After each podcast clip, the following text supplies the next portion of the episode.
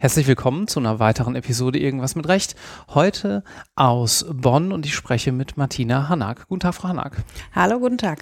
Warum sprechen wir miteinander? Was machen Sie hier im schönen Bonn? Wir sprechen miteinander, äh, weil ich einer überaus interessanten Arbeit nachgehe. Ähm, bin die Vorsitzende der Bundesprüfstelle für jugendgefährdende Medien, die ihren Sitz in Bonn hat. Mhm. Mögen Sie uns vielleicht kurz und den Zuhörerinnen und Zuhörern erklären, ähm, wie Sie hingekommen sind? Also ich nehme an, Jura studiert und ähm, warum haben Sie sich dann für diesen Weg entschieden? Genau, ich habe äh, Jura studiert, äh, hatte dann ähm, im Referendariat ähm, zwei Kinder im Grundschulalter ähm, und ich war doch relativ erschüttert über den Medienkonsum äh, der Mitschülerinnen und Mitschüler und habe dann äh, beschlossen, im Referendariat die Wahlstation äh, bei einer Institution zu verbringen, die sich eben mit dem Jugendmedienschutz äh, beschäftigt. Und ähm, der damalige Ausbilder hat gesagt, wenn Sie im Jugendmedienschutz beruflich auch äh, tätig werden wollen, kommen Sie an der Bundesprüfstelle nicht vorbei. Mhm. Äh, daraufhin habe ich dann eine Initiativbewerbung an die Bundesprüfstelle ähm, gesendet und ähm, war dann vier Monate später hier als juristische Referentin. Ähm, das war dann meine erste Stelle. Hier war ich fünf Jahre. Äh, danach bin ich äh, ins Ministerium gewechselt, äh, weil ich dort einfach die gesellschaftspolitischen Aufgaben auch ähm, sehr wichtig finde und ähm, spannend fand, äh, nach wie vor finde. Und äh, ja, dann bin ich nach der Zeit, nach diesen siebeneinhalb Jahren, dann als Vorsitzende wieder zurückgekommen zur Bundesprüfstelle. Mhm. Die Bundesprüfstelle kennt wahrscheinlich noch viele, wenn sie sich so 15, 20 Jahre zurückerinnern. Der ein oder andere Hörer vielleicht auch ein paar Jahre weniger vermeintlich mit diesen kleinen Aufklebern auf Computerspielen und Filmen. Da müssen wir aber wahrscheinlich gleich ein bisschen Licht ins Dunkel bringen. Damit haben Sie nämlich so direkt gar nicht so viel zu tun, stimmt's? Ganz genau. Ähm, die, das System des Jugendmedienschutzes äh, sieht hier sehr wohl eine Verzahnung äh, vor. Ähm, in der Tat sind aber die Alterskennzeichen der USK ähm, ein gängiges Missverständnis. Das wird nicht selten auch ähm, uns zugeschrieben. Deswegen sind wir auch immer sehr engagiert auf der Gamescom, auch in diesem Jahr, wo wir dann eben zur Aufklärung beitragen. Ähm, die Alterskennzeichen, äh, die treffen eine Aussage über eine Entwicklungsbeeinträchtigung äh, und äh, erfolgt in der Zuständigkeit der Länder. Die USK ähm, ist involviert in diese Verfahren. Letztendlich handelt es sich aber auch ähm, dann um einen Verwaltungsakt bei diesen Kennzeichen. Äh, die Aufgabe und Zuständigkeit der Bundesprüfstelle betrifft die Jugendgefährdung. Mhm. Das ist ähm, eine Abgrenzung. Und äh, ich habe es eben schon gesagt, die beiden Systeme sind insofern miteinander verzahnt, wenn äh, die USK ein Alterskennzeichen ähm, vergeben möchte, auf Antrag der Anbieter, dann muss die Inzident in ihrem Verfahren auch eine Jugendgefährdung ausschließen. Mhm. Also Medien, die potenziell ähm, die Voraussetzungen erfüllen, in die Liste der jugendgefährdenden Medien aufgenommen zu werden, die dürfen kein Kennzeichen erhalten. Das heißt im Umkehrschluss, wenn die USK ein Kennzeichen vergibt, gleiches gilt im Übrigen auch für die FSK bei Filmen, äh, dann stellt es einen sogenannten Indizierungsschutz dar. Mhm. Okay, um das mal zusammenzufassen. Wenn ich Sie richtig verstanden habe, gibt es die USK und die FSK. Genau. Das steht jeweils für? Alterskennzeichen von 0 bis 18. Mhm. Und wenn ein Film oder ein Spiel oder Software, was auch immer es ist, erst ab 18 Jahren freigegeben ist, ist es dann gleichzeitig auch schon in Ihrem Zuständigkeitsbereich oder gibt es darüber noch eine Schwelle? Genau, diese beiden ähm, Bereiche, die ähm, kann und muss man voneinander abgrenzen. Ähm, das, Alters, das entsprechende Alterskennzeichen heißt keine Jugendfreigabe. Das heißt, das Medium darf nicht an Minderjährige abgegeben werden. Es darf aber beworben werden und es darf beispielsweise im Einzelhandel im Regal stehen. Die Stufe, ähm, äh, die qualitativ noch oben drauf kommt, ist die Jugendgefährdung. Äh, das führt dann zu einer Indizierung bedeutet im Ergebnis auch, dass das Medium nicht Kindern und Jugendlichen zugänglich gemacht werden darf, kommt aber zu den äh, Vertriebsbeschränkungen auch noch ein Werbeverbot dazu. Das heißt, ähm, das wäre dann in der früheren Videothek der typische 18er-Bereich gewesen. Das heißt, äh, die Trägermedien äh, sind unter der Ladentheke verschwunden äh, und das ist dann einfach ähm, die Abgrenzung. Das ist in der Tat ähm, eine Gratwanderung und das muss man in jedem Einzelfall entscheiden. Ist das jetzt eben ähm, beeinträchtigend oder schon gefährdend? Mhm. Und wie wird das geprüft? Die Bundesprüfstelle, äh, die prüft ähm, in Gremien. Das Regelverfahren ähm, ist das sogenannte Zwölfergremium. Das sind zwölf Personen. Ähm, davon sind acht bestimmten Gruppen äh, zugewiesen, beispielsweise ähm, Buchhandel, Verlegerschaft, Lehrerschaft, ähm, Kirchen- und Religionsgemeinschaften, Träger der freien Jugendhilfe.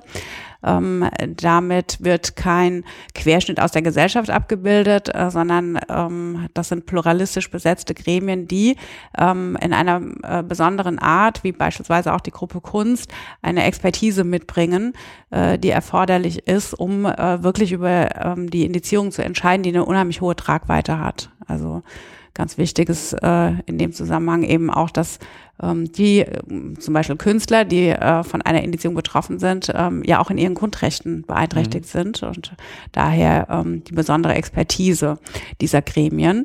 Und ähm, dort wird entschieden, ob eine Jugendgefährdung vorliegt, ähm, anhand von Tatbeständen, die im Jugendschutzgesetz geregelt sind. Ähm, wenn das bejaht wird, äh, steht aber noch nicht fest, dass wirklich auch eine ähm, Aufnahme in die Liste erfolgt, sondern dann kommt erst eben noch äh, in jedem Einzelfall und sehr umfangreich äh, die Abwägung mit den Grundrechten. Herstellung der praktischen Konkordanz, was mh, den Juristen dann ein Begriff Stichwort, ist. äh, Für alle Grundrechtsklausurenschreiber, genau. ja. Ganz genau. Mhm. Spielt man dann den ganzen Tag Computerspiele? Mal so frei gefragt? ähm, nein, das äh, tun wir nicht. Bei Computerspielen äh, ist es auch nochmal die Besonderheit, äh, dass wir hier spielende, sichtende Spiele, Sichtende haben, äh, die die Spiele durchspielen tatsächlich. Ähm, deswegen muss man da auch schon eine hohe Qualifikation mitbringen, um da wirklich auch ähm, ins letzte Level zu kommen. Äh, und in den Sitzungen werden die Computerspiele dann präsentiert. Mhm. Äh, aus allen äh, Richtungen, also sowohl jetzt äh, mögliche jugendgefährdende Aspekte, aber auch ähm, entlastende Momente, äh, also möglichst umfänglich. Und äh, alle anderen Medien, äh, die werden dann vorgesichtet und in den Gremiensitzungen dann auch gesichtet. Ähm, und äh, die Tätigkeit hier der Juristinnen und Juristen ähm, ist also sehr abwechslungsreich. Äh, wir achten auch darauf, weil man muss ja schon ähm, sich dessen auch bewusst sein, dass die Inhalte durchaus belastend ähm, sein können.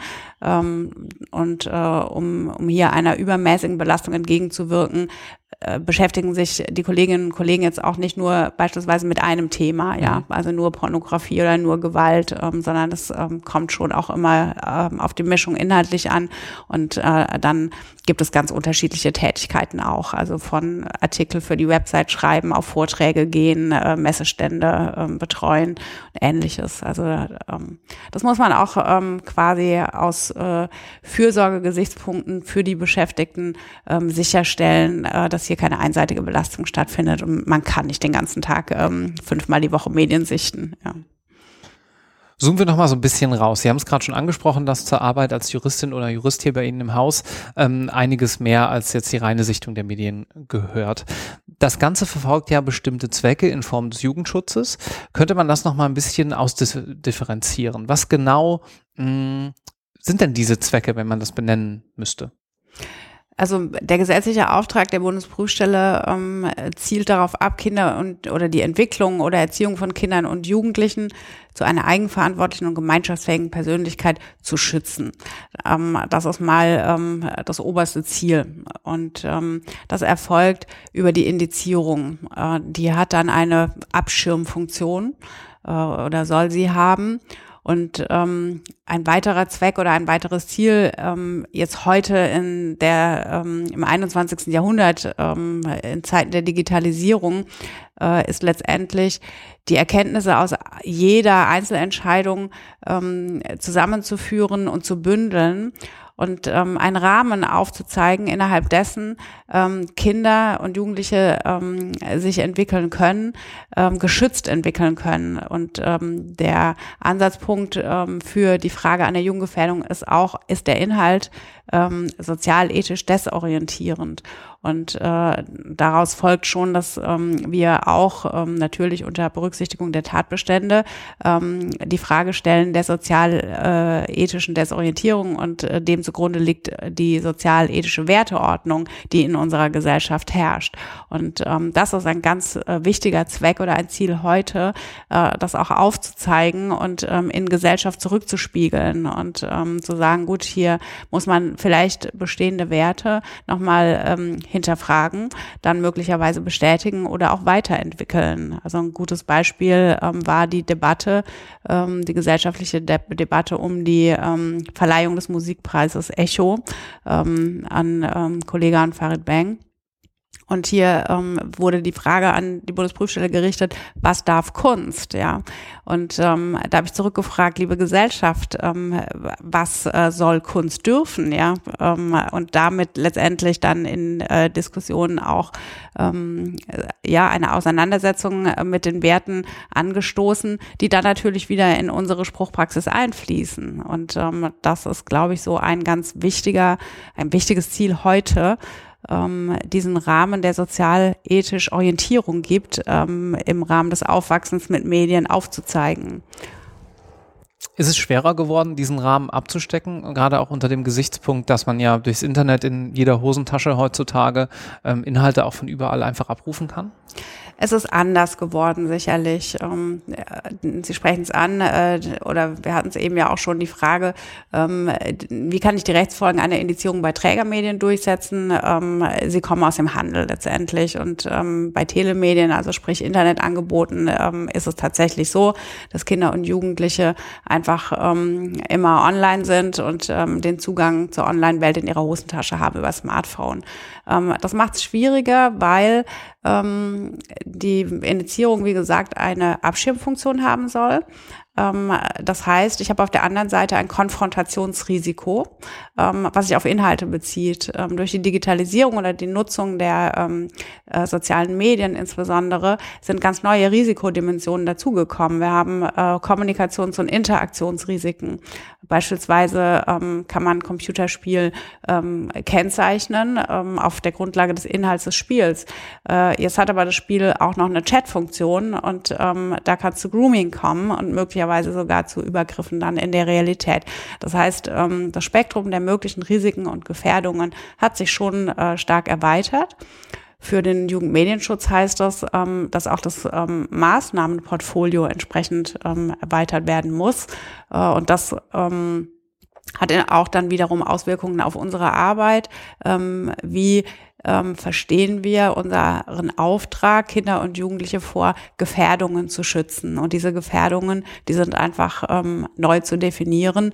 Und das ist eine große Herausforderung, keine Frage. Das kann auch nicht die Bundesprüfstelle alleine, sondern das ist wirklich dann einfach auch eine gesamtgesellschaftliche Herausforderung. Ähm, und das wiederum haben wir als Ansatz genommen, ähm, hier eine koordinierende Rolle einzunehmen. Ähm, wir haben die sogenannte Zukunftswerkstatt etabliert, die sich genau all diesen Herausforderungen annimmt. Wo kann man Synergien schaffen? Wie können wir da rangehen und einfach mal auch die, die neuen, einigermaßen neuen äh, Gefahren unter die Lupe zu nehmen und zu überlegen, wie kann man dem am besten begegnen. Eine tragende Rolle spielen wahrscheinlich auch die Eltern, nehme ich an. Auf jeden Fall, natürlich. Und deren Medienkompetenz. Ja. Wie ist es darum heutzutage gestellt? Ähm, das würde ich differenziert betrachten. Ähm, einerseits ist es, glaube ich, schon, dass man so, dass man ähm, eine ähm, Kompetenzlücke feststellen kann, äh, dass die Kinder ähm, letztendlich dann äh, den Eltern ähm, die Medien erklären äh, das schon. Andererseits kann man auch wieder sagen, die, die jetzt langsam äh, Eltern werden oder schon kleinere Kinder haben, wo die Kinder jetzt langsam in den Medienkonsum äh, reinwachsen, sind ja selber auch schon digital aufgewachsen. Also da haben wir dann auch irgendwie nachwachsende Kompetenzen.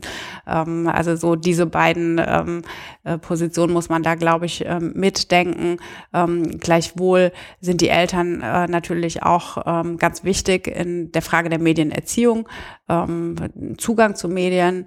Äh, und deswegen ist es auch mit ähm, ein Baustein dieses Maßnahmenportfolios, was ich eben angesprochen habe, äh, Öffentlichkeitsarbeit zu machen und auch ähm, Eltern eben Orientierung zu geben und äh, darüber auch deren äh, Informations- und Medienkompetenz zu stärken, ganz klar. Ich hatte letztlich einen Fall, ähm, da hat mir jemand von seinem Cousin erzählt und ähm, der ist 13 und ähm, spielt hier und da irgendwie Computerspiele, schaut Netflix, was äh, die Kids so machen. Mm, und da hatte ich ein Problem dahingehend zu raten, weil er mich als Freund fragte, wie viele Stunden am Tag sind denn eigentlich okay? Können Sie dahingehend eine Aussage treffen? Was ist denn okay als, sagen wir mal, 13-Jähriger? Mm, also ich denke, ähm, dass Ihnen das zu Recht schwer gefallen ist ähm, und äh, genauso würde es mir schwer fallen, eine Richtschnur vorzugeben, ähm, weil unser Ansatz, auch der neue Ansatz für die neuen Herausforderungen ist, äh, vom Kind aus zu denken. Und das kann man ja auch auf diesen Einzelfall runterbrechen, ja, dass man sagt, ähm, das kommt wirklich auch auf das Kind an. Also es gibt Kinder, ähm, die kommen mit einer Stunde äh, zurecht, dann gibt es Kinder, die, ähm, da darf es auch mehr sein, ja. Dann ist ja auch so eben die Frage, ähm, was machen Kinder ähm, mit Medien? Das, also die Funktion von Medien heute ähm, äh, also es gibt sehr verschiedene Funktionen für Kinder und Jugendliche, äh, wie sie mit Medien umgehen. Und ähm, man muss, glaube ich, auch einfach davon ausgehen, dass es ähm, eine Differenzierung zwischen Offline und Online ähm, bei Kindern und Jugendlichen heute gar nicht mehr gibt. Ja, ähm, und wollen Sie jetzt die Zeit dazu rechnen, wenn das Kind ähm, im Internet für die Hausaufgaben recherchiert? Also es ist ein Stück weit einfach auch Alltag und ganz normal. Äh, und deswegen würde ich immer vom Kind aus denkend äh, dann insbesondere natürlich aus Elternsicht schauen, was tut dem Kind gut, auch also welche Inhalte ähm, und das dann einfach individuell entscheiden und im besten Fall ähm, mit dem Kind aushandeln äh, und äh, ja zu einer akzeptablen Lösung kommen, weil die dann auch am meisten Erfolg hat quasi ähm, äh, in der Durchsetzung. Zum Abschluss habe ich noch eine Frage, die mich ähm, auf der Fahrt hierhin umgetrieben hat. Und zwar erinnere ich mich daran, dass in den 90ern eines der ersten indizierten Computerspiele ein verpixelter Shooter war, ähm, der Wellen geschlagen hat. Und ich fragte mich, naja, würde das heute noch indiziert? Ich vermute nein. Da haben wir uns ja auch als Gesellschaft fortentwickelt. Erste Frage, dementsprechend, was heißt fortentwickelt? Vielleicht sind wir roher geworden, ja, wer weiß. Ähm, ist das so? Ist vielleicht mal die erste Frage an der Stelle. Also ähm, es ist so, dass wir dieses Computerspiel aus den 90ern heute vermutlich nicht mehr indizieren würden, dass sich Gesellschaft hier weiterentwickelt, auch ähm, natürlich die ähm, sozialethischen äh, Werte, von denen wir eben gesprochen haben, die Medienkompetenz äh, der Kinder und Jugendlichen, die Technik, wie ähm, werden ähm, beispielsweise jetzt Computerspiele umgesetzt. Ähm, na klar, die Bundesprüfstelle ähm, ist in diesem Jahr 65 geworden, das erste ähm, Objekt, was indiziert wurde, war ein Comic, ähm, der kleine Sheriff verwegene Jagd. Ähm, das würden wir heute natürlich anders sehen. Daran sieht man, ähm, dass äh, natürlich das etwas sehr Dynamisches ist, ja. Und ähm, deswegen äh, gelten die Rechtsfolgen einer Indizierung äh, qua Gesetz 25 Jahre.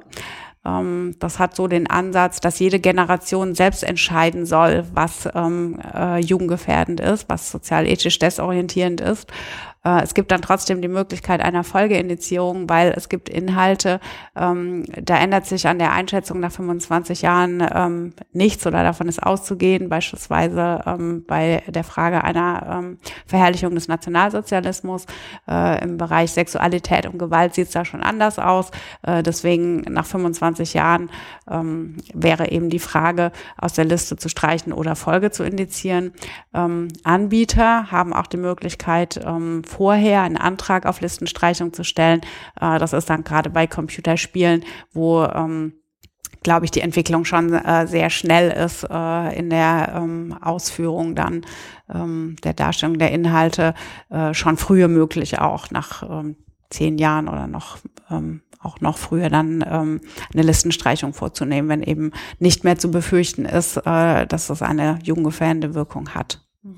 Folgefrage, kommt es vor, dass äh, einem Anbieter von irgendeinem Medium, Film, Spiel, was auch immer es ist, signalisiert wird, ähm, dass bestimmte Teile des Spiels beispielsweise so hier wahrscheinlich nicht ähm, akzeptiert werden könnten und dann werden die Inhalte angepasst, sodass es verschiedene Fassungen gibt, damit man nicht diesem ja doch wirtschaftlich recht weitlaufenden Verbot unterliegt? Also eine Kommunikation zwischen Anbietern und der Bundesprüfstelle äh, vor dem Erscheinen auf dem Markt gibt es nicht. Ähm, also es ist auch so, dass äh, eine formale Voraussetzung für ein Indizierungsverfahren tatsächlich ist, dass das Medium auf dem Markt ähm, erschienen sein muss. Ähm, das ist dem Zensurverbot geschuldet, also dass hier wirklich ähm, äh, auch nicht mal der Anschein erweckt wird, äh, dass hier eine staatliche Vorabprüfung erfolgt. Deswegen betreiben wir selbst auch keine Marktbeobachtung, sondern dürfen auch nur auf Antrag oder Anregung von ähm, Dritten tätig werden, die auch im Jugendschutzgesetz ähm, eben benannt sind. Insofern ähm, auch eine Art äh, Beratung, das könnte vielleicht äh, dann indiziert werden, äh, die gibt es definitiv nicht. Ähm, es gab ähm, und gibt immer wieder schon auch gerade im Bereich Computerspiele ähm, unterschiedliche Versionen für unterschiedliche Märkte. Also wir beobachten schon auch, ähm, und da haben Sie auch die ähm, Kostengründe eben angesprochen, dass ähm, versucht wird, äh, das Niveau des deutschen Jugendschutzes einzuhalten, um dann äh, eher auch einheitliche Versionen auf den Markt zu bringen. Aber ähm, das gibt es durchaus, dass dann auch ähm, eine amerikanische Version beispielsweise in der Liste eingetragen ist, äh, die dann der Zoll äh, aufgetan hat äh, im Rahmen einer Einfuhr und äh, die deutsche Version hat eben ein Kennzeichen. Das ähm, gibt es durchaus. Klingt ein bisschen, jedenfalls was den europäischen Markt angeht, dann auch wie eine Vorreiterrolle, ähnlich wie bei der DSGVO. Genau, wenn man das positiv ausdrückt, kann man das so sehen. Gut, zum Abschluss äh, wie immer die Frage, wenn das den Zuhörerinnen und Zuhörern Lust auf mehr gemacht hat und sich die Arbeit hier gerne mal aus der Nähe anschauen würden. Welche Möglichkeiten bestehen denn dahingehend? Also wir haben grundsätzlich die Möglichkeit, ähm, im Rahmen äh, des Studiums ein Praktikum auch hier als Verwaltungsbehörde eben oder im, in der Verwaltungsbehörde ähm, zu absolvieren. Ähm, wir haben auch immer wieder ähm, Referendarinnen und Referendare, also eigentlich sogar kontinuierlich, äh, diese Möglichkeiten bestehen. Und ähm, ansonsten äh, gerne Kontakt aufnehmen. Ähm, wir können Termine für ähm, Gespräche, Rückfragen vereinbaren. Da sind wir also wirklich, ähm, äh, soweit es möglich ist, äh, im Arbeitsalltag ganz offen ähm, für Besuche oder Gespräche. Mhm. Muss man irgendwas Besonderes mitbringen? Außer Interesse am Thema natürlich. Äh, das ähm, ist wichtig, das Interesse am Thema. Ganz toll ist es natürlich, äh, wenn auch eine gewisse ähm, Affinität einfach zu den äh, verschiedenen Medien und so ein äh, Gefühl dann im Kontext Jugendschutz äh, da ist. Äh, aber ähm, ein, ein wirkliches Interesse an dem Thema, das ähm, ist schon die halbe Miete. Super, vielen herzlichen Dank fürs Gespräch. Sehr gerne.